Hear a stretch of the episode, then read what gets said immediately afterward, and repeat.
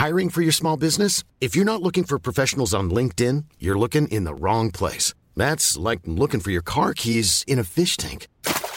LinkedIn helps you hire professionals you can't find anywhere else, even those who aren't actively searching for a new job but might be open to the perfect role. In a given month, over 70% of LinkedIn users don't even visit other leading job sites. So start looking in the right place. With LinkedIn, you can hire professionals like a professional. Post your free job on linkedin.com/people slash people today. Bonjour, bonsoir, bon après-midi à tous et bienvenue dans ce nouvel épisode d'Histoire de succès, le podcast où des personnes viennent vous raconter tous les jeudis matins leur parcours vers leur succès. Je suis Fabrice Florent, je suis votre hôte et cette semaine je suis heureux. Oui, je suis heureux parce que je reçois Marion Séclin, qui est une amie de longue date. Je suis aussi heureux parce que c'est ma première interview en live depuis le déconfinement, en face à face avec un autre être humain. Et heureux enfin parce que c'est un épisode qui n'était pas du tout prévu à la base et qu'on a tourné ça totalement à l'arrache alors qu'on était censé passer une soirée tranquille avec Marion. Mais au cours de la discussion, à un moment donné, enfin vous entendrez, je lui ai dit, mais attends, bouge pas, je vais sortir mon enregistreur et on va enregistrer ça, c'est trop important. Si vous n'avez jamais entendu l'histoire du parcours de Marion, je vous invite à vous rendre dans les notes de cet épisode. Je vous mettrai un lien direct vers une interview assez intense qui date de janvier 2018 et qu'on avait fait ensemble à l'époque. Dans cet épisode, on discute de plein de choses, de la ligne édito de son compte Instagram, de ses velléités d'écrire des textes de rap, de ses moteurs aussi, de ce qui la pousse en avant et de cette envie folle qu'elle a de devenir, comme elle dit, incontournable dans son métier. Si vous aimez Histoire de succès, j'ai besoin de vous pour trois choses. Tout d'abord, inscrivez-vous à ma newsletter. Je vous mettrai un lien direct dans les notes de cet épisode. C'est primordial pour moi de pouvoir vous joindre directement à l'heure où les algorithmes des réseaux sociaux sont un peu capricieux. Je vous écrirai régulièrement pour vous donner des nouvelles du podcast et plus généralement de mes projets. Ensuite, si vous avez un Mac ou un iPhone ou un iPad, allez donner une bonne note à ce podcast en tapant Histoire de succès directement dans l'application Apple Podcast. 5 étoiles, un commentaire sympa, ça me permet de voir si vous aimez mon travail et ça permet à Histoire de succès de gagner visibilité dans le classement d'Apple Podcast. Enfin, dernière chose, venez mettre directement un commentaire sur cet épisode sur le site www.histoire avec un s de succès.com. Ça vous prendra deux petites minutes et ça me permettra d'avoir un retour de votre part. Un grand merci d'avance, j'espère que cet épisode vous plaira. De mon côté, je vous donne rendez-vous jeudi prochain dès 6h du matin dans votre appli de podcast pour un nouvel épisode d'Histoire de succès et je vous souhaite une très très bonne écoute en compagnie de Marion. Qu'est-ce que tu racontais? De quoi Je racontais, j'ai raconté sept choses. D'abord, j'ai raconté que j'avais fait un appel à photographe sur Instagram Mhm. et que j'ai été extrêmement surprise de voir que 75% des personnes qui m'ont écrite sont des meufs, Ah. chose qui à mon époque n'était pas euh, tellement euh, faisable. Ah mais parce que t'es suivi par beaucoup de meufs, non? Oui, mais euh, de là à, à faire que d'un coup elles se sentent légitimes, c'est quand même, il y a Ah. quand même un monde. Je l'ai pris comme euh, ça y est, il y a des meufs qui font des choses et qui se disent et qui se sentent assez safe de se dire euh, je suis légitime, je vais le faire. T'as pas l'impression que c'est un peu tes, tes petites sœurs? Si de ouf. J'ai l'impression d'avoir essuyé les plâtres et j'avais envie de leur écrire à chacune, mais moi, je n'aurais jamais osé écrire, à moins que j'ai un diplôme euh, euh, agrémenté par l'État. Et elles, elles écrivaient et c'était trop euh, cool. Et, euh, et en fait, au-delà de- du fait qu'il y a plein de gens qui m'ont écrit, il y a aussi énormément de gens talentueux, mais beaucoup. C'est-à-dire que pareil, je me suis dit, il y a toujours une quand tu fais un appel ouvert aux gens, euh, genre venez, euh, envoyez-moi un truc, on va voir ce que vous faites t'as toujours des gens qui envoient des choses et tu leur dis, eux, ils n'ont pas eu des gens honnêtes dans leur entourage. Eux, ils n'ont pas beaucoup d'amis. Ils n'ont pas beaucoup de vrais amis, de gens qui vont leur dire, waouh, c'est pas beau du tout, c'est chaud.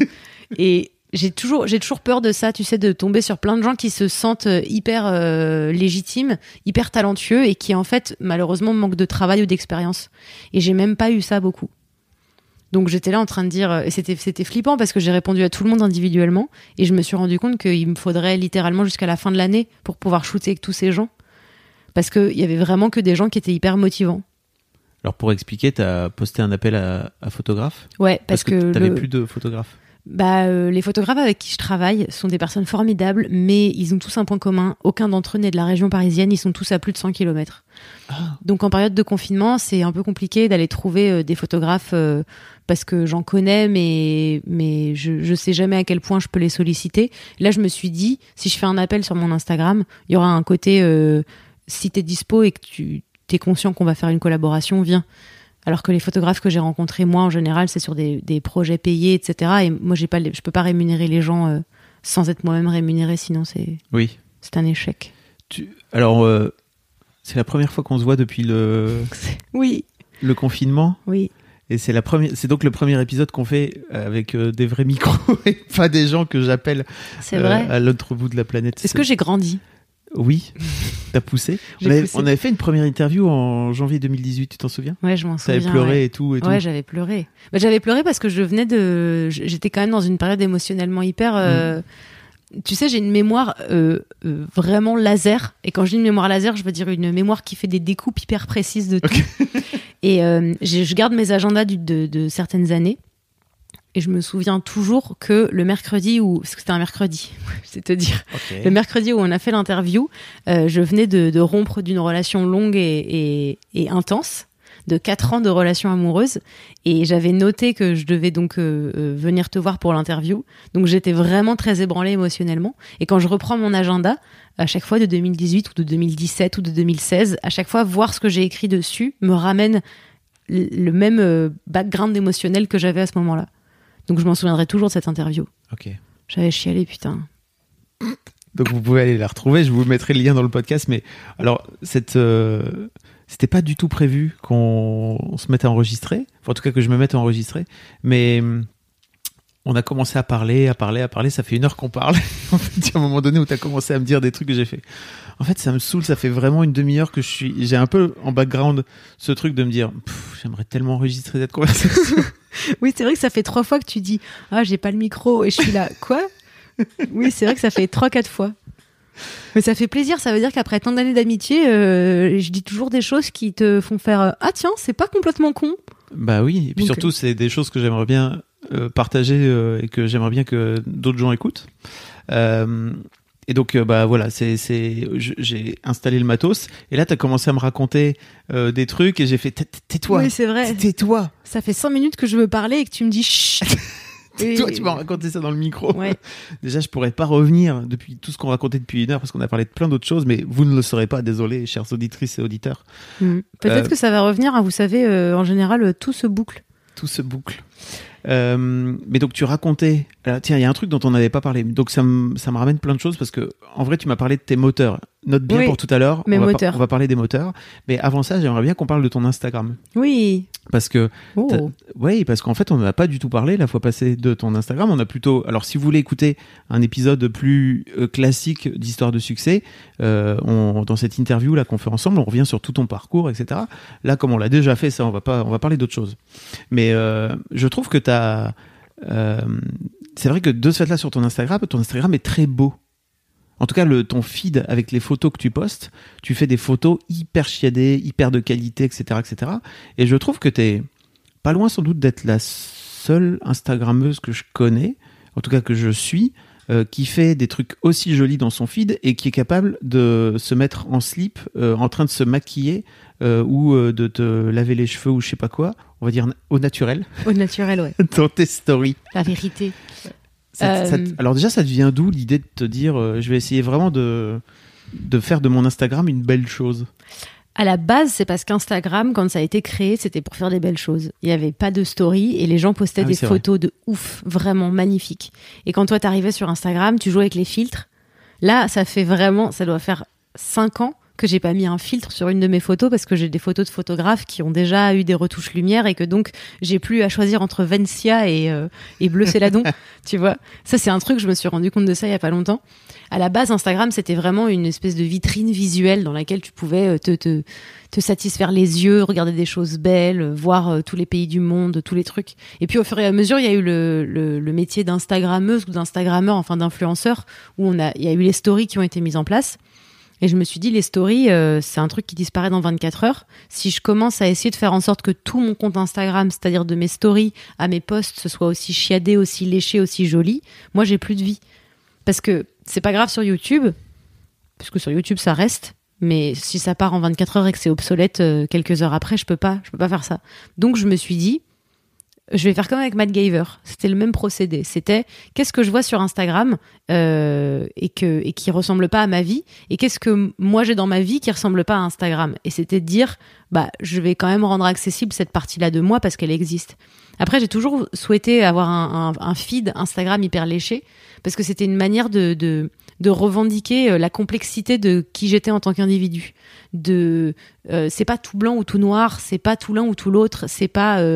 Je, peux dire des bêtises, comme dire des trucs très intelligents, comme je peux faire des photos où j'ai zéro gramme de maquillage et des photos où j'ai été euh, pomponnée par 15 personnes. C'est ça qui est magique dans la vie, c'est que c'est tout. Et j'avais l'impression que de nos jours, on donne de la crédibilité et de la légitimité de ouf, tu sais, à tout ce qui est vachement beau, vachement propre, vachement léché, vachement travaillé, vachement réfléchi. Et c'était une manière de dire, euh, les choses pas réfléchies, pas travaillées, pas léchées, pas propres peuvent être aussi très intéressantes. Et j'aimais bien pouvoir faire les deux.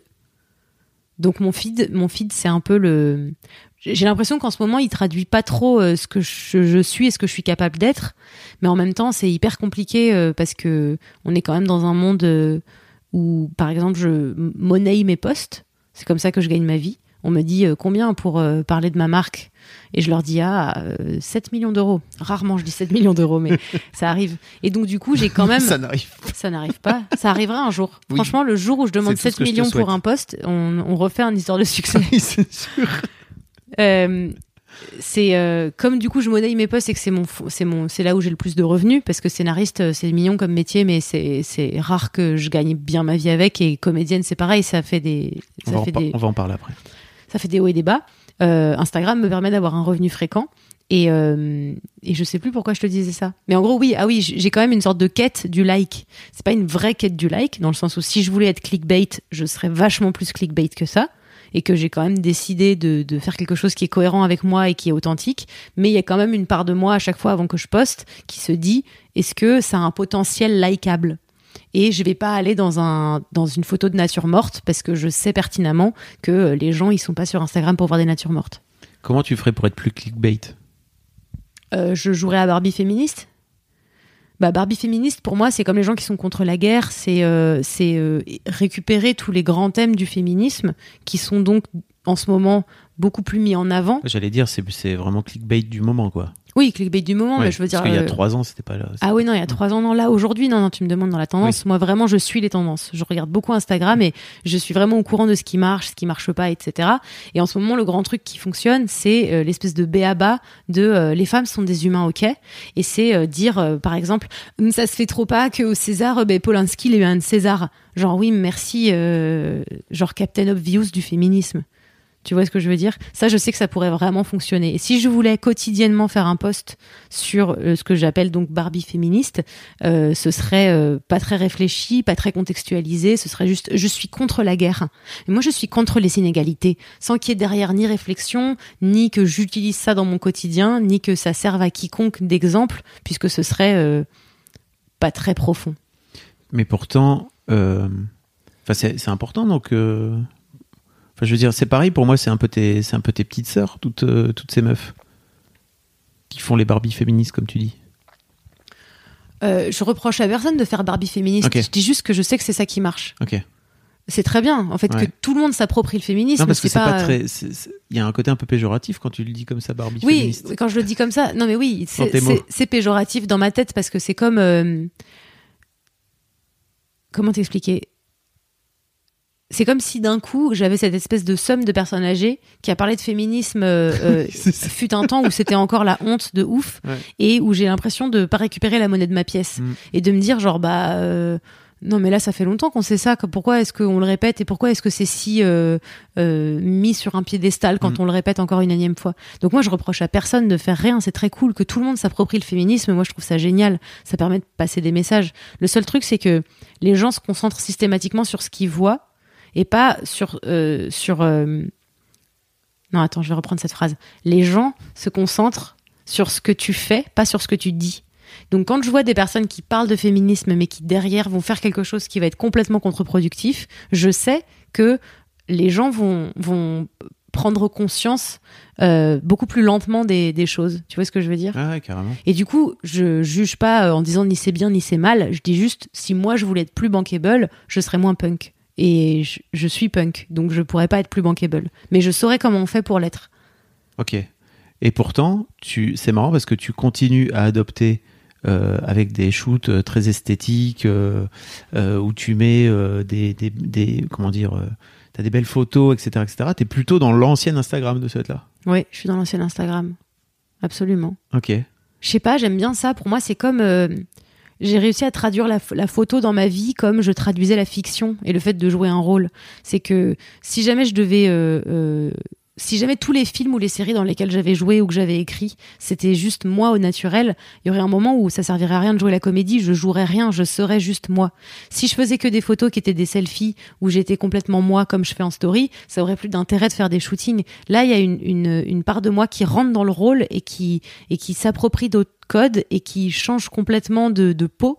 Et c'est ça que j'aime. Et comme je peux plus shooter que je peux tourner, euh, c'est une manière beaucoup plus pratique aussi de me dire vas-y là je fais ce shoot je suis une je suis une jeune princesse euh, abandonnée sur le bord de la route qui tente de euh, récupérer le lien avec sa famille. Tu vois genre je peux m'inventer des histoires je peux m'inventer des films juste en photo.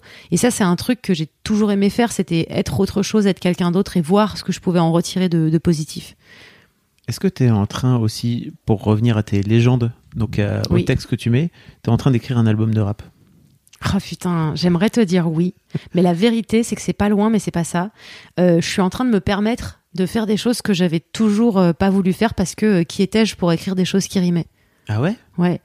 Mais tu, m'as connu, tu me connais encore. Tu sais ce truc de si j'ai envie de faire un truc, mais avant d'être validé par un, un public euh, qui hyper euh, instruit, je ne me lancerai pas dans cette chose-là. Mm. Et je me suis dit c'est trop con parce qu'Instagram ça me permet euh, de faire des photos un peu folles avec des mises en scène un peu un peu jolies et de me, mettre en scène d'une manière différente, mais pareil au niveau de ce que j'écris. C'est-à-dire que moi, mes légendes, c'est pas juste euh, coucou les copains, euh, comment ça va? Moi, hier, j'ai été à la plage.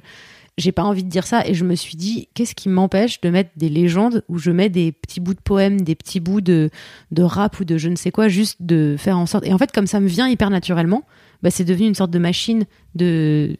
Genre, ça. ça c'est un cercle vertueux, c'est-à-dire que avant je réfléchissais un peu plus longtemps pour faire des bonnes rimes, pour faire des bons textes, et puis maintenant il suffit que je dise je vais faire un post pour que des choses viennent à moi, et, et mes posts je les fais en, en trois minutes. Pourquoi tu te lances pas dans le rap? Parce que je suis pour le moment pas encore sûre d'avoir un flow. Genre j'ai pas encore eu le temps de réfléchir, c'est de poser des mots.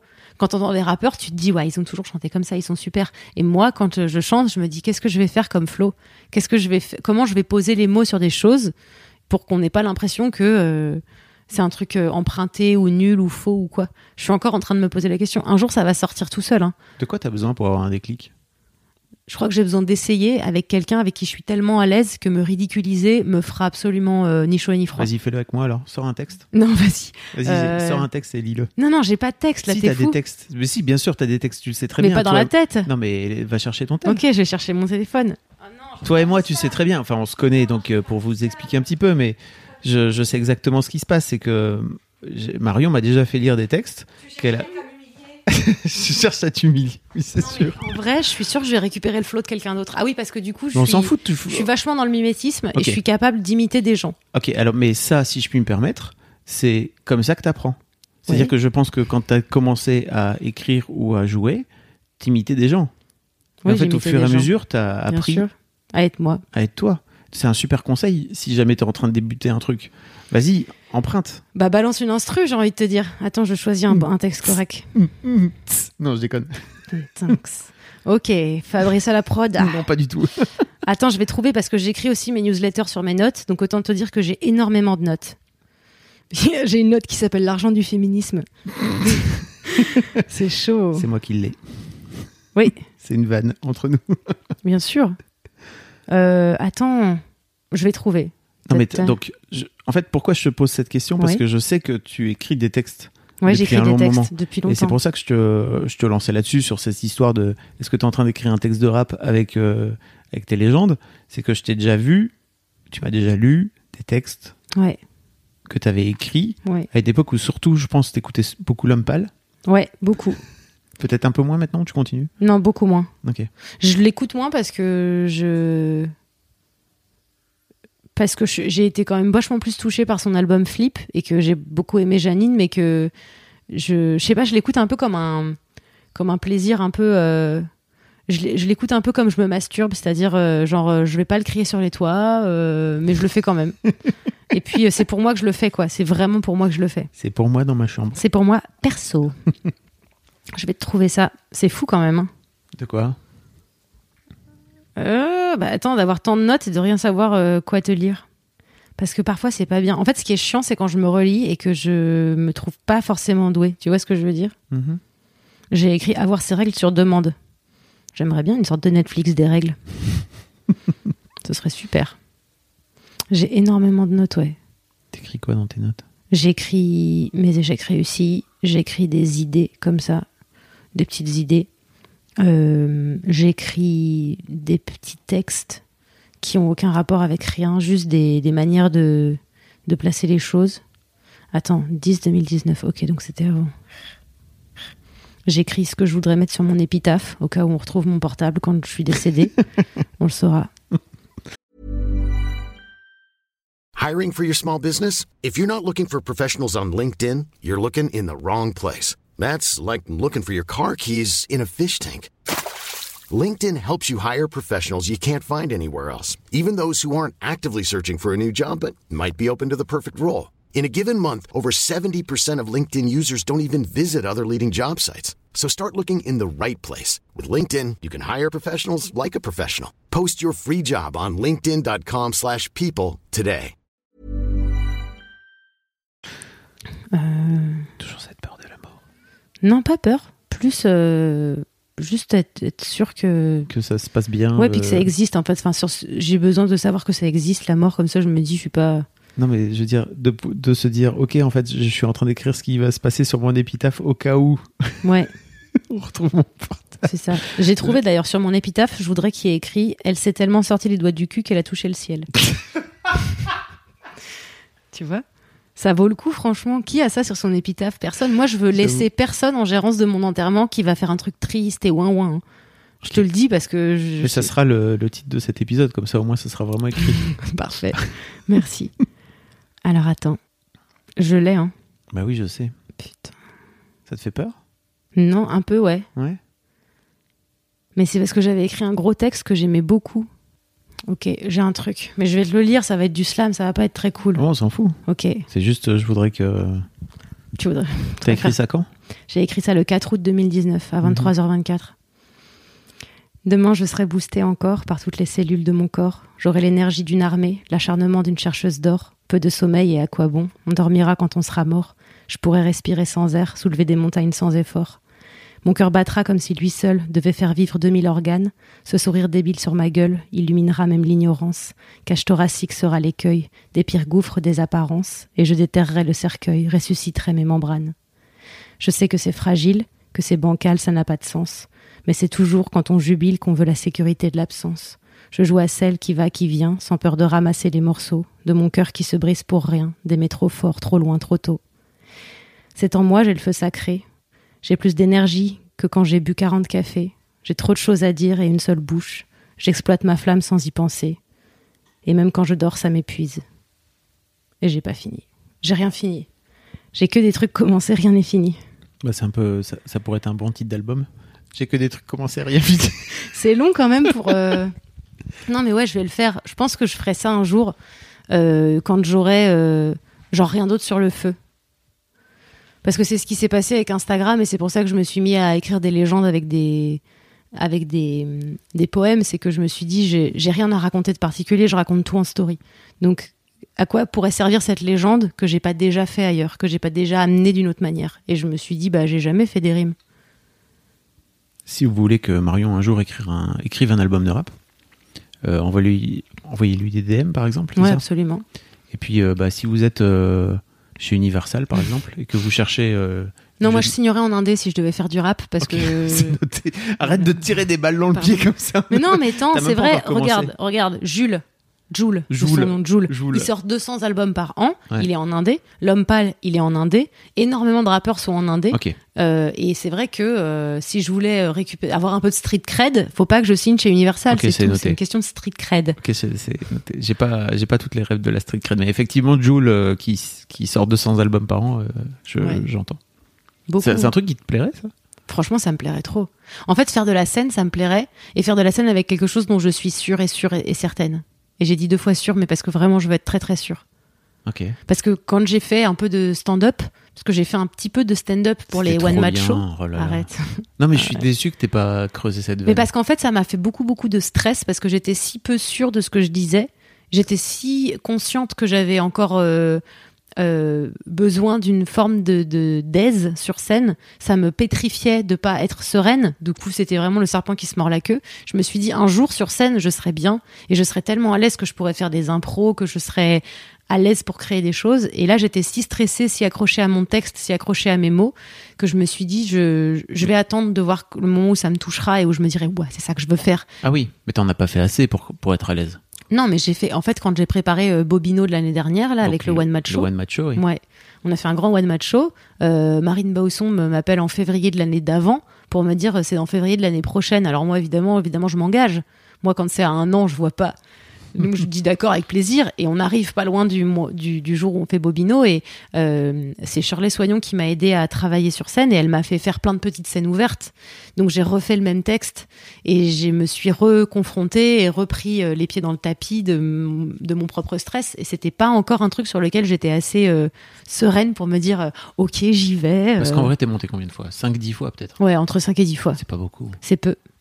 C'est peu, mais c'est aussi parce que je- j'en tirais plus de stress que de plaisir. Et je me suis dit, un jour, il y aura un shift, c'est sûr. J'ai adoré faire de la scène quand euh, je joue au théâtre, Mm. quand je jouais le texte de quelqu'un d'autre. Qu'est-ce qui fait que encore aujourd'hui, avec la, la confiance que j'ai et, la, et les certitudes que j'ai, je j'arrive pas à monter sur scène avec mon propre texte ou à me dire, ah, ça vaut le coup, euh, ah, ce sera super. Pourtant, j'ai écrit un d'autres petits passages de trucs de scène. J'en ai écrit plein, j'en ai plein dans mon téléphone. J'ai tous les jours une nouvelle note euh, où j'écris une idée bête ou un truc super. Ensuite, je me relis, je comprends pas ce que j'ai écrit et je me dis ah. Ensuite, ça me revient. Enfin, vraiment, c'est le Faites très attention si vous faites, prenez des notes d'une manière générale à mettre le plus d'infos possible. Ouais. Parce que Ah ouais. faut jamais partir du principe que tu vas te souvenir de ta note dans deux mois. Non, non, parfois non. Mm. Déjà, il y a des fois où je relis mes notes et je me dis putain, mais idée de ouf, comme si c'était pas moi qui l'avais eu, Mm. comme si la meuf qui l'avait eu deux mois avant, c'était une autre moi qui était vraiment super cool, et comme s'il y avait des moments où j'étais vraiment à l'impression, j'avais vraiment l'impression de me de me dumb down moi-même de moi-même par rapport à moi-même, genre d'être plus con que moi-même, et j'étais là non, j'aime pas être plus con que moi, c'est chiant. T'as jamais eu cette sensation? Si, mais si, mais alors en, en- en retrouvant des vieux carnets en fait. Oui, c'est ça, Mm. ou, ou ton passeport. Moi, j'ai déjà retrouvé mon passeport et je me suis dit, putain, mais qui l'a mis là? C'est une idée brillante et c'était moi qui l'avais rangé là, tu vois Et ça m'est déjà arrivé de ranger des choses dans des endroits logiques Mm. et au moment où je veux les chercher et où je me dis, bon, je vais aller là où c'est logique de l'avoir rangé, où je- c'est bien là où je l'ai rangé et où je me remercie et je suis là, merci, franchement, je peux compter sur toi, moi-même, merci. Mais il y a plein de moments où j'ai l'impression de, de de pas savoir qui est la meuf qui avait fait les notes avant. Je vois complètement ce que tu veux dire. Oui. Euh, oui, tu, tu disais que tu. pour- juste pour terminer sur Instagram, tu disais que tu as. Donc, tu as, fait un appel à photographe Ouais. pour pouvoir refaire des shoots parce qu'en fait, tu es un peu sans doute à, À court. à court de, de photos à à poster. Ouais. Tu postes une photo par jour quasiment, non ça? Non, non, beaucoup moins. Je poste genre deux fois par semaine Ok, d'accord. Avant, je, je l'ai fait ça, euh, j'ai fait euh, pas un par jour, mais euh, un tous les deux jours ou toute la semaine. Et en fait, c'est trop. Ça sert trop à rien. Hmm. Quand je dis ça sert trop à rien, c'est-à-dire que c'est, j'ai pas envie que ça devienne lassant, ni pour moi de poster, euh, ni une obligation, ni pour les gens de m'avoir dans leur feed. Parce qu'on est quand même dans un monde où effectivement tu te souviens de ce que tu viens de voir, mais j'ai pas non plus envie d'être in your face et puis que moi ça devienne quelque chose de casse-couille, euh, tu sais, de, de, de poster tout le temps. Et donc, tu disais que tu avais fait tes premiers autoshoots. J'ai fait hier mais ma première séance d'autoportrait. Donc je me suis acheté un super bon appareil photo qui m'a été conseillé par, euh, par euh, un ami à moi, Elliot, qui me shoot très souvent. Mhm. Et euh, il m'a montré une fonction où en fait avec ton téléphone portable, ton iPhone, tu peux contrôler ton, ton, ton, ton Ah oui, appareil. ouais. Et j'ai une demoiselle qui a une boutique de fleurs qui m'a offert des fleurs et je me suis dit, ah, je vais shooter avec, j'ai le temps. Euh, j'ai pris une tringle à rideau de ma chambre que j'ai à moitié posée sur le pied d'une euh, d'une light, normalement que j'utilise pour tourner, euh, que j'ai adapté avec un rouleau de papier cellophane vide. Donc j'ai mis ma tringle dedans, j'ai percé le truc en carton, je l'ai mis sur le pied de la lampe, j'ai mis l'autre moitié sur le bar qu'il y a chez moi. J'ai mis le rideau de ma penderie qui est bleu céladon, un très joli bleu. J'ai mis un petit tabouret devant et je me suis mise à shooter et à, et à tester des trucs en me disant euh, j'ai j'ai le temps, je suis toute seule, je suis tranquille, c'est cool. Et ça m'a ouvert euh, comme euh, ça m'a comme découpé un petit un petit truc dans mon esprit où je me suis dit c'est possible. Si demain je veux shooter n'importe quoi, toute seule je peux. Ah oui. Ça a créé un espace d'indépendance que je pensais pas avoir, où je pensais être dépendante systématiquement de quelqu'un pour prendre des photos, ou de quelqu'un pour faire des retouches, ou de quelqu'un pour... euh, quand je parle de retouches, je parle surtout de retouches lumière, mais de, quelqu'un qui savait mieux que moi pour le faire. Et là, je me suis rendu compte que pas du tout. Et euh, ça m'a fait hyper plaisir. Ça m'a fait... Enfin, vraiment, je prenais mon temps. Mon salon, c'était le bordel. Et j'aime peu être dans le bordel, mais quand même. Et j'étais là avec mon petit set que j'avais mis en place, euh, qui était euh, de, toute beauté et vraiment genre extrêmement bien réalisé. Et j'ai fait plein de photos. Et j'étais, enfin, j'étais si contente. C'était comme si d'un coup je me montrais à moi-même que j'étais capable Ouais. euh, d'un truc où j'avais toujours eu la sensation d'être complètement incapable. Mais pourtant, tu avais fait ce chemin-là avec la vidéo, par exemple. Ouais, Oui, j'avais fait ce chemin-là avec les vidéos, mais je faisais du face caméra, c'est-à-dire qu'il y avait un côté où j'assumais d'être moi seule face à une caméra. Là, c'est pas que j'assume pas que c'est de l'autoportrait, c'est juste que j'avais très envie qu'il y ait quand même une patte artistique. Donc j'ai vraiment fait des tests, des vrais tests.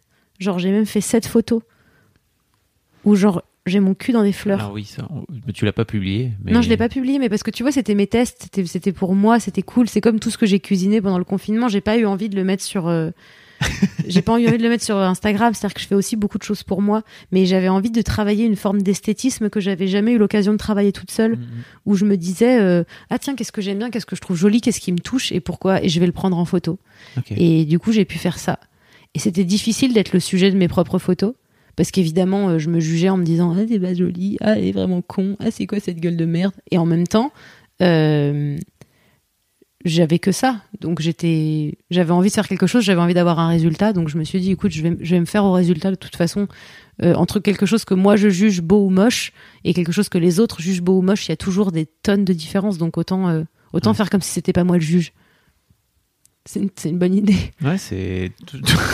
De que pas, se ju- de pas juger. C'est une bonne idée dans la vie en général. J'ai décidé de d'aller chercher mon enregistreur et de commencer à enregistrer quand on a quand as commencé à parler de tes moteurs. Ouais. Ou alors je sais plus comment on en est venu à parler de tes moteurs, mais Parce qu'on parlait de tes, de tes enfants. de mes enfants personnels. Ouais, et surtout, on parlait des moteurs de Michael Jordan à la base. Ah oui, c'est ça, parce que je donc je j'étais en train de parler à Marion de ce docu sur Michael Jordan qui s'appelle The Last Dance. Que alors, euh, si vous connaissez pas Michael Jordan, si vous connaissez pas le basket, Balek, vraiment regardez-le quand même parce que ça parle plutôt de l'être humain et de l'homme et ça parle de, de plein plein de choses en dehors de juste le basket. Le basket c'est juste un prétexte. Et, euh, et en fait, effectivement, tu parlais de tes moteurs. Oui. Et t'as commencé et j'ai dit ok donc là c'est chiant, il faut vraiment que j'aille chercher mon Enregistreur. chiant. On peut pas avoir toute cette conversation sans que ce soit à un moment donné dans un micro quoi. Mais c'est parce que je crois que je les ai compris il y a pas longtemps, les moteurs. Et quand je les ai compris, j'ai su que euh, il y avait pas de moment où j'allais arrêter d'avoir envie de faire des choses tant que j'avais ces moteurs-là. Et mon premier moteur identifié, ça a été euh, la revanche.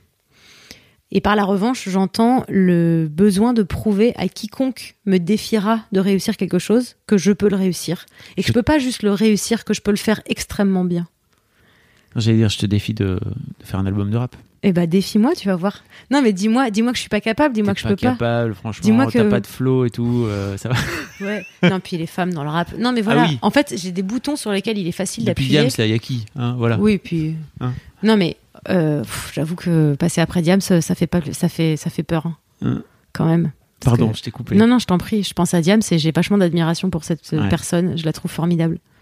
Euh, toujours après toutes ces années, tout ce que je réécoute de Diams à chaque fois me fait me dire bah non mais oui effectivement euh, autant qu'on fasse pas de rap, hein, elle existe. Euh, C'était il y a longtemps en plus, C'était il y a si longtemps. Elle était tellement précurseuse. Elle était surprécurseuse. Elle était Ça géniale. se dit précurseuse Bah, ça va se dire à partir Voilà. de maintenant. Du coup, Ouais, tu disais la, la, revanche. ça, a ça commencé petite. Ça a commencé à mes parents qui me disent que euh, c'est pas, c'est probablement pas un métier pour moi parce que moi dans ma famille j'étais la petite euh, timide, enfin timide. J'étais la petite euh, moins intéressante, un peu plus con, qui attirait moins l'attention, qui, qui, qui n'avait pas vraiment de skills visibles, qui était un peu renfermée sur elle-même. Donc aucun de mes parents ne s'était dit waouh non mais attends il y a une star qui sommeille dans le cœur de cette petite fille, elle est formidable. Et donc quand j'ai dit je veux être comédienne, euh, leur réaction ça a été de dire mais euh, pour ça, il faut quand même un peu de, de il y a des prédispositions, quoi. et du coup, j'étais là, ah ouais, bah on va voir. Et j'étais vraiment en Ah, mode, ok. ok, bah on va voir, il y a pas de problème.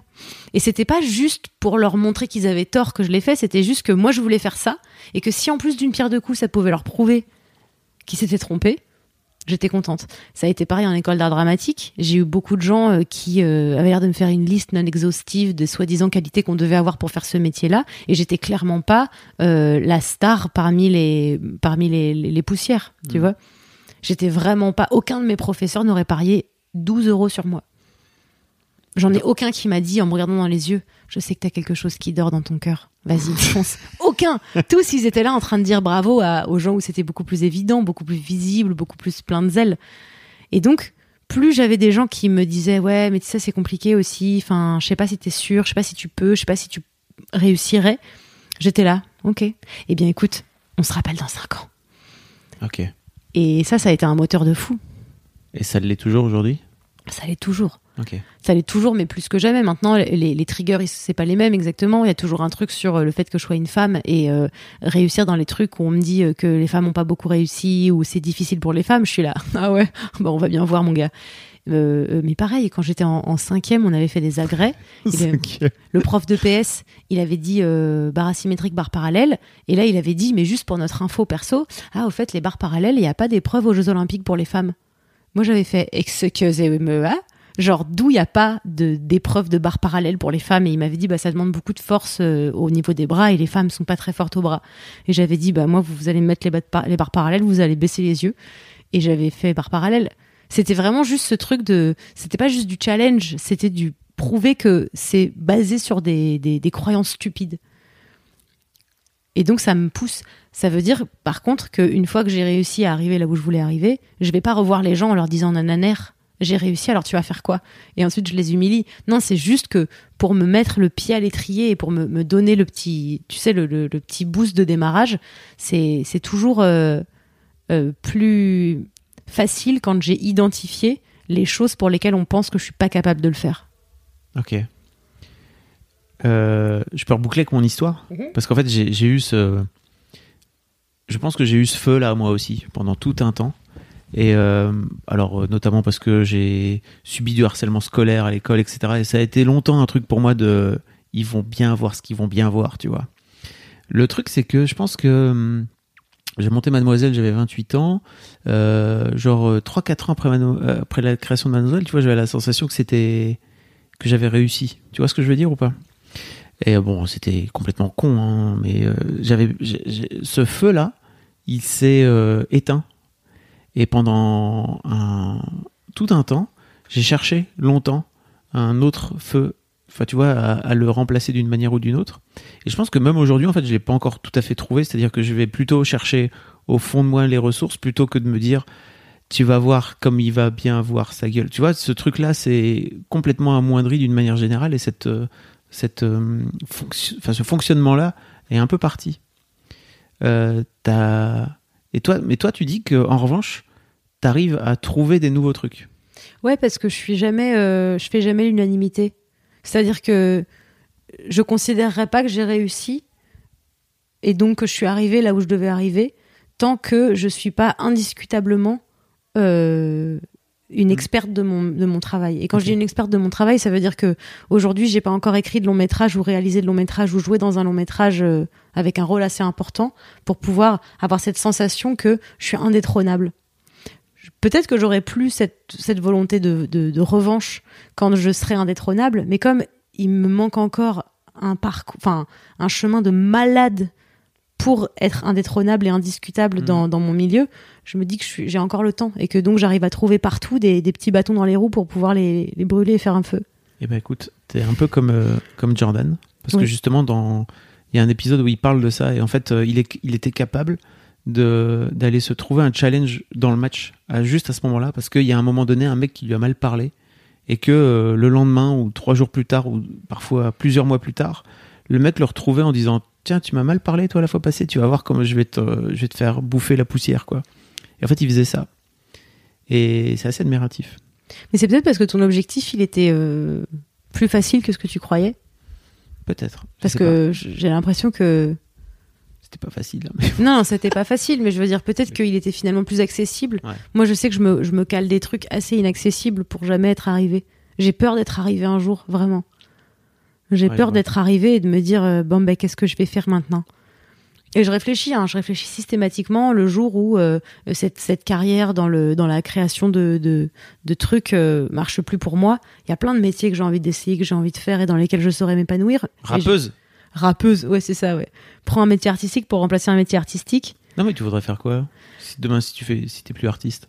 Si demain je suis plus artiste, je pense que je serais euh, très heureuse euh, enseignante. Ouais, je pourrais franchement bosser à Leroy Merlin au rayon menuiserie, au quincaillerie. Oh, mais quincaillerie de Leroy Merlin, je pense que je ferais, je serais hyper contente. non, mais c'est vrai, j'ai Oui, plein de fromagères, j'aimerais trop. Et c'est vrai ce que je te dis, c'est genre tous ces métiers là euh, qui qui qui, parlent à, une partie des choses que j'aime dans la vie. Alors je sais pas combien de temps je le ferai. Franchement, je serais allée chez Leroy Merlin deux ans, ensuite fromagère deux ans, mais j'arrêterai pas de toucher à tout. Mais euh, je réfléchis à ça souvent, mais je me dis aussi, je me suis fixé un objectif assez loin de moi pour me dire, c'est pas demain la veille que j'aurai euh, accès à ce truc-là, que je serai euh, l'équivalent de, de, Cédric Clapiche dans ma branche. Quoi? J'ai une image hyper euh, peut-être lisse de, Cé- de Cédric Clapiche et je me dis dans ma tête, il arrive, il est Cédric Clapiche, il a écrit sur un bout de papier, j'ai eu une idée pour un film et comme il est Cédric Clapiche, les gens disent, ok, je le signe, c'est bon. Allez, on part en production. Et je me dis, Cédric Clapiche, il est arrivé à ce, niveau que j'appelle indétrônable, c'est-à-dire qu'il a révolutionné le cinéma, il a révolu- révolutionné la réalisation, il raconte des choses qui réussissent chaque année à parler à un grand nombre de gens, et c'est toujours d'une certaine qualité ce qu'il fait. Mm. Il, on, on, on s'est jamais dit, euh, ah franchement, euh, il fait, il, il fait la, la même chose encore et encore, tu vois, il se renouvelle tout en restant quand même fidèle à lui-même. Aujourd'hui, je pense que n'importe quelle production voit un film de Cédric Clapiche, même je te dis, il a écrit sur une serviette un bout d'idée, n'importe qui le produit. Mm. Et j'aimerais un jour faire ça. C'est-à-dire qu'on se dise, putain, je veux bosser avec Marion Séclin. Elle, a- elle a écrit euh, J'ai eu une trop bonne idée, lol, euh, sur une serviette hygiénique. Et moi, je lui fais confiance et je et j'amène les cas pour qu'on produise ce truc-là. C'est ça, mon rêve. hygiénique. Bravo, Ouais, bah attends. tu l'es. Non, mais tu vois, c'est ce truc-là où je me dis, euh, je pense pas qu'une prod dise non à Cédric Clapiche aujourd'hui. Tu penses? Non, je pense pas. Enfin, après, je suis pas prod, mais je pense que si Clapiche vient voir euh, n'importe quelle prod aujourd'hui, euh, tu sais que c'est un film qui va marcher, quoi qu'il arrive. Oui, ou en tout cas qui sera de qualité. Oui, et même ça. si c'est pas genre un énorme hit, tu seras content en tant que producteur d'avoir fait un film de Clapiche. Moi, j'ai cette image de lui où je me dis, j'aimerais bien moi aussi pouvoir euh, pas passer par euh, euh, toutes les courbettes, toutes les galipettes, tous les regardez, voici mon groupe sanguin, je vais vous prouver que ce que je vais faire, ça va être bien, etc. Et surtout, je viens d'internet, donc c'est encore plus compliqué. J'ai l'impression pour moi de, de de, de prouver mon Pour faire du cinéma, tu veux dire? Ouais, pour faire du cinéma. Bah, on a quand même une image. euh, En fait, t'as cette sensation bizarre qu'il y a un, un monde, euh, que c'est deux mondes différents et qu'on fait pas la même chose et qu'on fait pas les. Alors que si on refait tous les mêmes choses que les autres, mais euh, je me sens pas bienvenue, quoi. Personne n'est là, bras ouverts, à dire on attendait la relève. Bonjour Marion. Et euh, un jour, je serai clapiche. Ok, C'est un peu mon but. c'est noté. Voilà. C'est quoi ton autre moteur? Et mon autre moteur, c'est la peur que quelqu'un fasse mes idées avant moi. Parce que j'ai compris un truc en travaillant dans ce, dans ce milieu de création de, de choses, c'est que les idées, c'est dans l'air du temps aussi. Et qu'on a beau être le plus intelligent, le plus subversif, le plus rigolo, le plus tout ça, ben en fait, tout le monde a les mêmes idées. Et je me souviens au début sur YouTube, je voyais souvent mes, mes potes qui avaient des chaînes essuyer des mini scandales de plagiat. Donc on leur disait ouais t'as plagié cette vidéo vachement moins connue qui a été faite il y a X années et globalement les idées étaient les mêmes parce qu'en fait les idées sont les mêmes. Parce que personne n'invente l'eau tiède. Parce que c'est pas possible.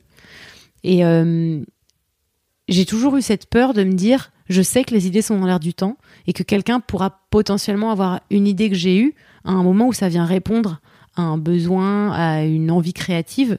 Sauf qu'il suffit que cette personne soit mieux placée euh, pour pouvoir la produire pour que bah en fait euh, je sois juste genre la reine de mon tiroir à idées et que je dise bah j'avais l'idée avant.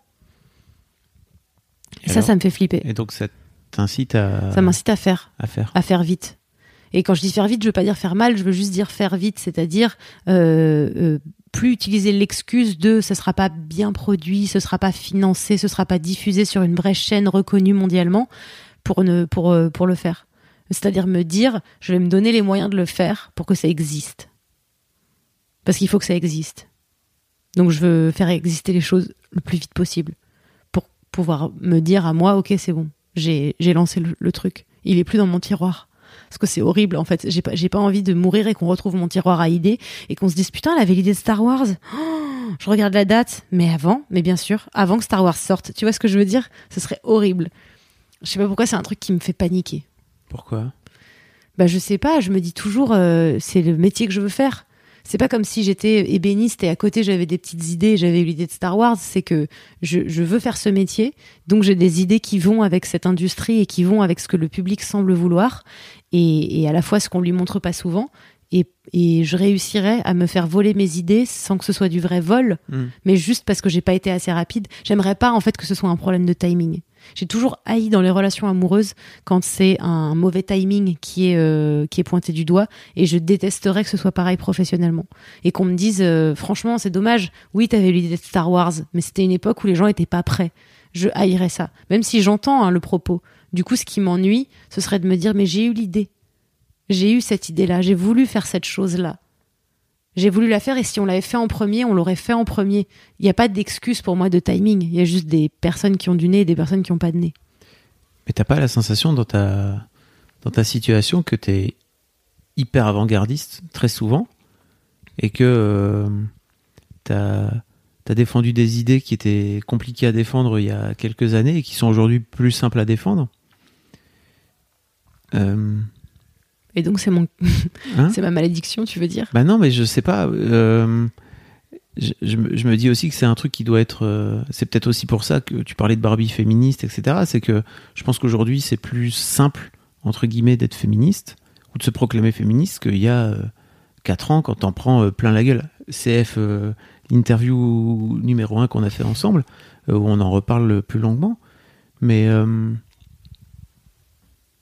t'as pas cette sensation là si un peu, mais, euh, mais j'ai l'espoir que j'ai l'espoir que l'avenir de cette industrie euh, ce soit des gens à qui on fait confiance aussi avant-gardistes soient-ils, parce que ce qui compte, c'est qu'on soit les premiers ou, qu'on dise assez fort quelque chose qui est rarement dit, plutôt que de voir si ça correspond ou pas à une tendance. Parce que oui, aujourd'hui, c'est plus facile d'être féministe, mais parce qu'en fait, euh, une personne sur deux est féministe, limite. Trouve ça horrible qu'on décide qu'aujourd'hui l'égalité, c'est un truc ok parce que plus de gens le sont, alors que l'égalité, ça valait ce que ça valait il y a cinq ans. Et c'était choquant. Et, je me dis juste, tout ce que j'ai à faire, c'est une forme de vérité que moi j'ai et que je partage avec plein de gens. Mais des gens qu'on veut pas mettre en avant. Parce que sinon, ça fait longtemps qu'on les aurait mis en avant. Donc euh, là où je trouve ça dommage de toujours tout mettre sur le dos de la tendance et du fait que oui, c'est avant-gardiste juste parce qu'on a l'air d'être moins à le dire, mais en fait, on est beaucoup à se taire. C'est juste de faire ce truc-là, de dire j'aimerais rencontrer quelqu'un qui décide de mettre en lumière des choses qui existent, qui sont la vérité de plein d'individus et qui ne sont pas encore ni à la mode, ni tendance, ni particulièrement dans l'air du temps, juste parce que c'est une vérité qui existe. Parce que les, les, demoiselles qui sont féministes aujourd'hui et qui l'étaient pas il y a 5 ans parce qu'elles étaient trop jeunes, etc., si elles en avaient entendu parler il y a 5 ans, probablement qu'elles auraient été féministes il y a 5 ans. Donc, on se réveille pas un matin féministe parce que c'est la mode. Ouais, je pense pas. Tu vois, et c'est pareil pour tout ce que j'ai à raconter et tout ce que j'ai à dire. J'ai l'impression que si ça existait maintenant dans 5 ans ou il y a 5 ans, l'impact serait le même. C'est juste le plus tôt on donne la voix aux gens qui ont rarement la parole, bah le plus tôt on se rend compte que le public c'est un truc divers, c'est un truc hyper riche et c'est composé de plein de personnes. Les gens se réveillent pas à 25 ans euh, hyper intéressés par l'égalité, tu vois? C'est juste faut aller les chercher. Le risque, il est que comme on ne sait pas encore si ça va les intéresser, on y va doucement. Donc on attend d'abord qu'il y ait un petit MeToo. On, est là, ok, c'est bon, il y a eu MeToo, ça a l'air de passer ok pour le féminisme, on va pouvoir le dire plus. Mais tu vois, c'est ça qui est compliqué. Moi, j'aimerais euh, pouvoir bosser avec des gens qui sont aussi avant-gardistes que je peux l'être et qui se disent, le public, il est là, il existe, faut juste aller le trouver. Parce qu'il va pas juste apparaître, le public, quand ce sera à la mode. Et c'est ça aussi qui va vachement dénaturer, je pense, les, tous les types d'œuvres qui sortent parce qu'ils sont à la mode au moment où ils sont à la mode. C'est que, bah, il est où elle est où l'authenticité du projet? Elle est où le, l'espèce de, jaillissement de trip qui fait que cette personne a eu besoin de dire ça à ce moment-là? Et euh, je comprends, on est dans une industrie, il faut faire de l'argent, il y a un moment où c'est vrai, mais le problème c'est que ça dénature énormément euh, tous les projets de d'imaginer qu'on doit attendre qu'il soit ok pour en parler. Tu sais, ça me fait penser à. Je sais pas si tu connais Sophie Audouin Mamicognan, qui est euh, l'auteur de Tara Duncan, l'autrice de Tara Duncan. Euh, Tara Duncan, qui est une. euh, Alors, tu vois, je vais te dire un Harry Potter-like, Ok. mais en fait, euh, c'est pas du tout un Harry Potter-like, c'est-à-dire que c'était Harry Potter avant l'heure. Euh, elle l'a écrit environ 10 piges avant Harry Potter. Euh, si je me trompe pas, hein. vraiment désolé si c'est pas le cas, mais en fait plusieurs années avant Harry Potter, elle l'avait envoyé à des. Donc c'était un gros livre pour enfants, si tu veux. Ouais. Euh, elle l'avait envoyé à des, à des éditeurs qui lui avaient dit Désolé, euh, madame, mais en fait, euh, les enfants ne lisent pas des gros livres, ça n'existe pas. Ils ne savent pas faire. Et puis euh, un jour, Harry Potter est sorti, Harry Potter avec le succès qu'on connaît. Et donc après, elle a fini par aller voir d'autres d'autres éditeurs, à nouveau des éditeurs qui lui ont dit Ok, vas-y, Banco, on signe. Et donc, elle est de ce fait-là, elle a toujours été là. Et je, je le sais parce qu'elle m'a raconté le truc, elle m'a montré la lettre qu'elle avait envoyée quelques années avant. Enfin, donc euh, tout ça est, est assez authentique. Euh, et en fait, aujourd'hui, elle est, elle est la, elle est un peu la Harry Potter-like, tu vois, c'est-à-dire, et plutôt que d'être la première. Euh, T'as pas peur de te retrouver un, jour dans cette, dans cette situation-là, toi? Avoir écrit des trucs? Si. Si, j'ai peur de ouf. C'est pour ça que je veux faire sortir les choses. Mhm. J'ai hyper peur. Enfin, j'ai pas peur. J'ai pas peur pour euh, pour moi personnellement. J'ai juste peur pour euh, pour mon courage. Tu vois. J'ai l'impression que je vais perdre mon courage à la longue. Parce que là, j'ai encore le courage de, de, de me battre contre euh, tout ce qui va arriver sur mon chemin. Mais je me dis, au bout de la combientième idée dont on m'a dit qu'elle était mauvaise et qui a été faite quelques années après, je vais, je vais avoir envie de lâcher. Genre, faut voir à, à l'usure combien de temps je vais tenir. Là, tout de suite, j'ai pas peur et je me dis à chaque fois, euh, on a tous eu l'idée de bloquer avant que bloquer soit écrit. On l'a tous eu cette idée-là.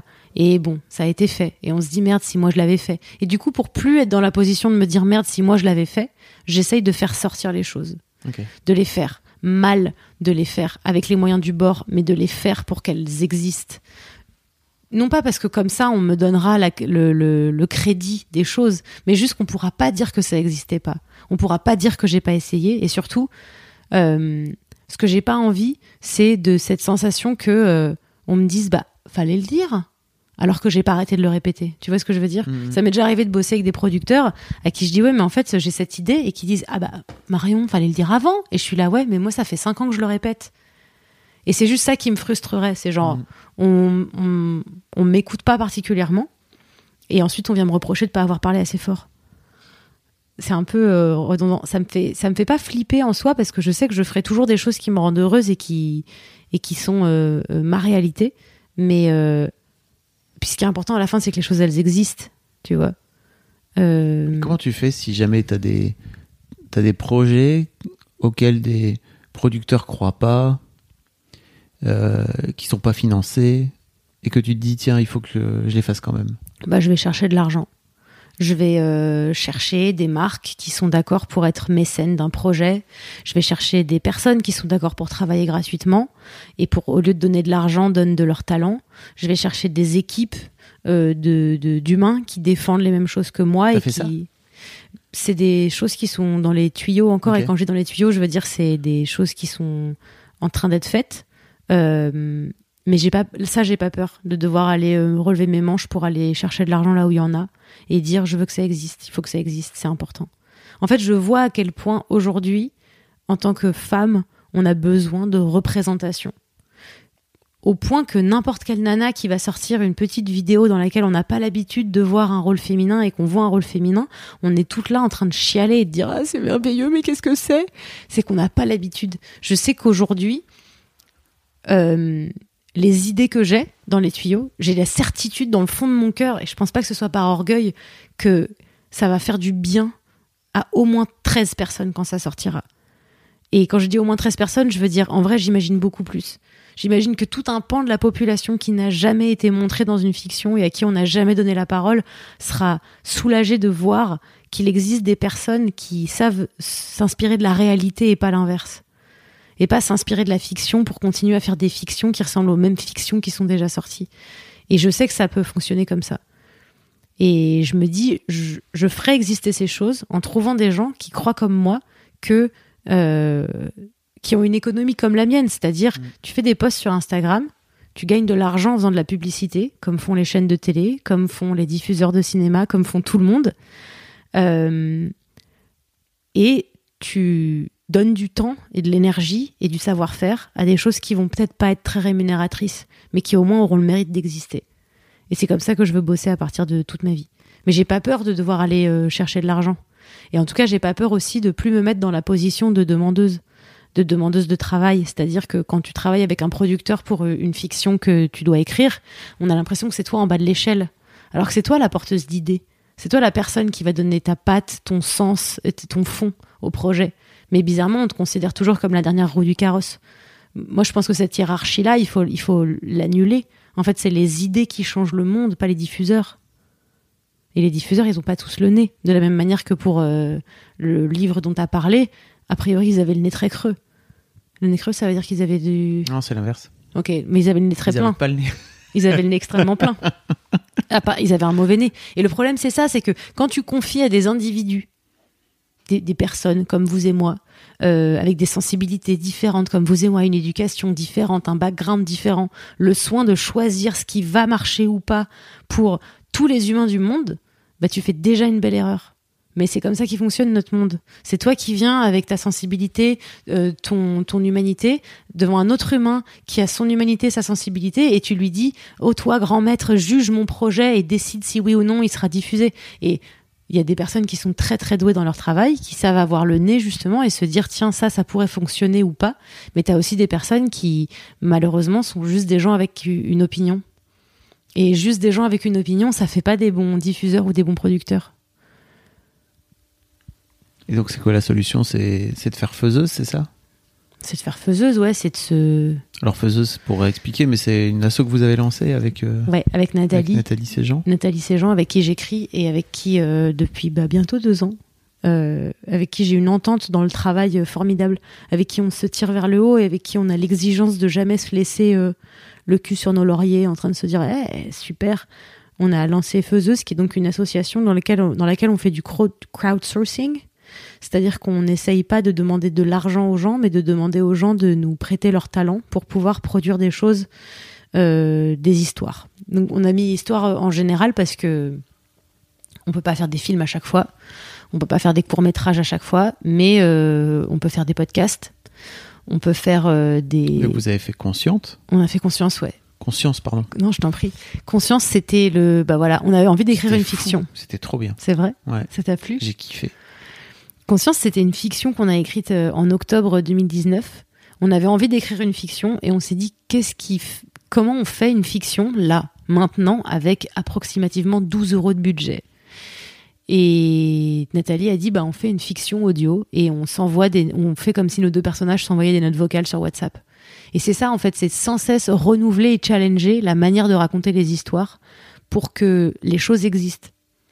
Si demain tu as une histoire similaire qui sort n'importe où, nous, Conscience, on l'a sorti. Il est disponible sur les plateformes de podcast. Donc, on n'aura pas cette espèce de frustration primeur, que c'est pas nous. Hmm. Ouais. La primeur et surtout, le, le- c'est une sorte de preuve, limite de, de- de passeport pour dire sachez qu'on a les idées cinq ans avant. Donc, n'hésitez pas pour la prochaine fois. Parce que ça s'arrête pas. Enfin, j'ai l'impression que quand t'es en avance, t'es en avance un peu tout le temps. Comme quand t'es en retard, tu vois. Ouais, c'est pas sûr. C'est pas sûr, mais pour le moment, c'est C'est le dur cas. de rester en avance tout le temps. C'est dur de rester en avance tout le temps, mais dans la mesure où on est assez mécontente de, de Mm. l'industrie dans laquelle on travaille, on sait qu'on est déjà un peu plus en avance. Mhm. Dans la mesure où on veut donner la parole aux gens à qui on donne pas la parole et qui pourtant existent, Mm. euh, on sait qu'on sera toujours un peu en avance. Mais c'est un peu la théorie de quand tu es en retard à ton premier rendez-vous du matin, tu seras en retard à celui d'après, puis à celui d'après, puis à celui d'après. Et pour l'avance, c'est un peu pareil. Je suis pas si sûr. Je pense que tu peux être en avance à un moment donné. Et puis après finir par te reposer sur tes lauriers parce qu'en fait tu as tellement été en avance pendant un long moment que tu étais capable de capter euh, l'air du temps. Enfin tu sais comme tu dis euh, les, idées qui sont dans le temps etc. Il y a peut-être un moment donné où tu finis par te déconnecter pour plein de raisons possibles et que tu finis par perdre cette avance là. Peut-être, mais il faudrait que le monde aille beaucoup plus vite que nous. non, mais c'est vrai. Moi, j'aimerais trop un jour, hein, vraiment euh, dormir euh, pendant les 13 heures d'affilée et me réveiller et qu'on me dise, Marion, tes idées, c'est tellement 2020 et que je sois là, ah, pardon. Enfin, j'aimerais en fait que le monde évolue puisque c'est vraiment mon but premier dans, dans la manière que j'ai de créer. Et j'aimerais qu'un jour le monde me rattrape et que je sois en retard à cause de ça. Mais dans la mesure où, où je suis pas encore fatiguée de fabriquer des choses et que je veux toujours changer le monde par ces par ces fictions, je me dis que je serai pas en retard demain. Mais oui, c'est pas, c'est pas, je sais pas, c'est bizarre parce que maintenant je réfléchis, c'est pas la primeur juste pour dire on était prêts à le faire, c'était juste pour dire. C'est sorti. C'est sorti, ça existe. Oui. Ça existe et c'est venu répondre à une problématique qu'une personne a rencontrée à un instant T. Et encore une fois, s'ils sont entre 5 et 10, c'est déjà génial. C'est déjà génial. Ouais, je comprends. Il nous reste euh, un peu de temps. Ouais. Il y a une question que je t'ai pas posée, que tu aurais bien aimé que je te pose? Non. Je crois que tu me poses toutes les questions. Je crois que tu m'as posé toutes les questions du monde. J'ai pas posé toutes les questions. Non, mais je veux dire, euh, dans la vie, et là, euh, là, pendant que le micro est ouvert, je sais pas. Non, mais oui, je.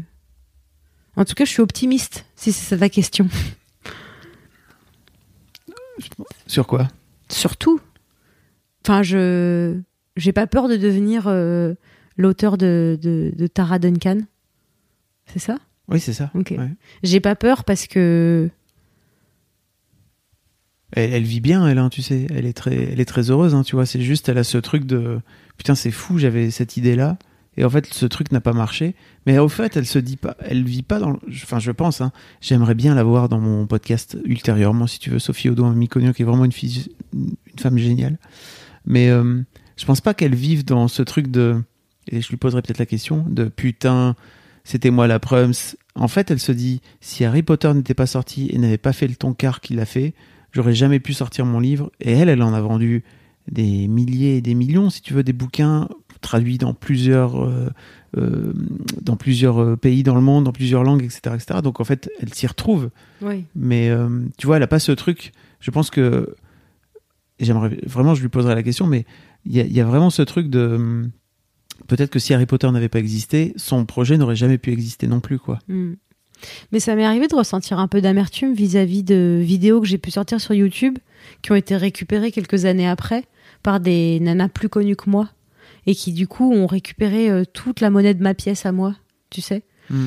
Euh, notamment ma vidéo sur le corps, qui a été euh, clairement, je savais en la sortant que j'inventais pas la boîte aux lettres, Mm. que j'étais vraiment en train de de juste faire un truc que, que auquel potentiellement plein de gens avaient pensé. Mais je sais que quelques années après, il y a énormément de, de, youtubeuses et d'influenceuses qui ont repris exactement les mêmes choses en essayant de mettre les mêmes phrases, etc. Et euh, sur le coup, ça m'a mise un peu en colère parce que j'ai pas eu de crédit. Et quand je dis j'ai pas eu de crédit, je parle pas du crédit public, je parle du crédit de la personne à la personne qui dit tu m'as inspiré ce truc-là. Et c'est un truc du coup sur lequel moi je suis très très accrochée, c'est systématiquement aller créditer les personnes qui m'ont donné les idées. Et pas les créditer publiquement pour leur dire bravo juste parce que je sais que à titre personnel et individuel c'est important de se dire t'as fait naître en moi ce truc là Mm. du coup je l'ai fait. Et moi c'est un truc que j'ai pas eu. Et c'est souvent un truc qui m'a manqué dans ma vie c'est ce- cette euh, cette petite micro reconnaissance juste personnelle. On parlait du vilain petit canard dans, dans la première interview. ouais c'est possible ouais. Non mais vraiment. Ok. Parce que je sais qu'il me viendrait pas à l'idée euh, d'invisibiliser quelqu'un de mon parcours, Hmm. d'invisibiliser quelqu'un de mes envies et de complètement dire euh, ah bah non euh, ouais bien sûr enfin moi j'ai eu l'idée toute seule euh, ouais bah je me suis réveillée un matin je me suis rendu compte que tu vois et ça m'a toujours vachement frustrée de dire qu'est-ce que ça te coûte? Genre on sait que les idées sont dans l'air du temps personne n'a des idées j'ai pendant le, confinement j'ai fait parler mes, mes émotions pendant mon insomnie C'était super. ok, vice versa existe, d'accord? J'ai pas inventé l'eau tiède et j'ai même pas dit tiens je vais copier vice versa. Je me suis juste dit putain c'est drôle parce que là si je pouvais parler avec mon insomnie je lui dirais de bien aller se faire foutre. Et je me suis dit oh D'ailleurs, bah c'est pas que des émotions, c'est juste. Non, c'est pas que des émotions. C'est ton insomnie qui parle. oui c'est ça c'est mon Mm. insomnie qui gère euh, qui Mm. gère toutes mes toutes mes angoisses, qui gère euh, qui gère mon estomac, qui gère les différents trucs qui se passent dans la vie. Mais j'ai vraiment rien fait de super nouveau. C'est juste qu'aujourd'hui je sais que si quelqu'un le refait, quelqu'un qui me connaît et quelqu'un qui me suit, j'aurais un petit peu peut-être les boules de dire bah ok j'ai pas inventé le truc mais ce serait chouette de reconnaître que c'est ça qui t'a donné l'idée.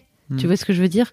Sinon, je trouve qu'on a toujours tendance à, à se, à se croire supérieur et à penser qu'on a des trop bonnes idées. Moi, j'ai écouté Anne Sylvestre. T'as écouté Anne Sylvestre? Euh, tu veux dire du, La gén- chanteuse. Oui, je, en je l'ai, général. mais d'une manière générale, non?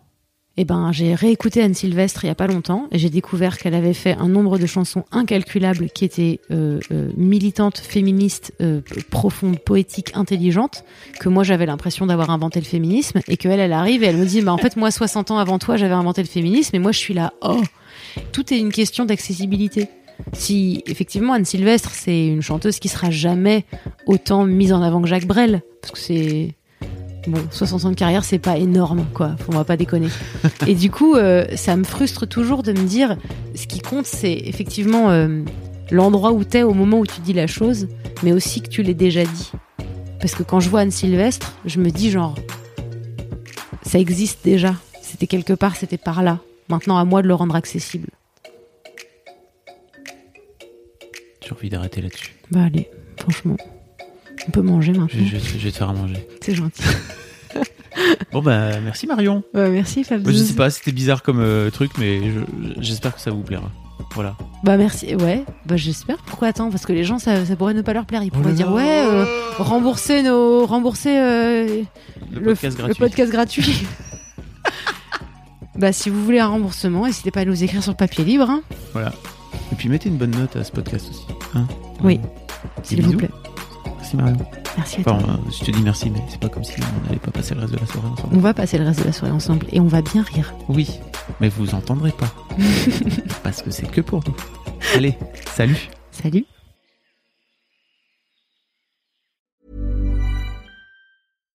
Hi, I'm Daniel, founder of Pretty Litter. Cats and cat owners deserve better than any old fashioned litter. That's why I teamed up with scientists and veterinarians to create Pretty Litter. Its innovative crystal formula has superior odor control and weighs up to 80% less than clay litter. Pretty Litter even monitors health by changing colors to help detect early signs of potential illness. It's the world's smartest kitty litter. Go to prettylitter.com and use code ACAST for 20% off your first order and a free cat toy. Terms and conditions apply. See site for details.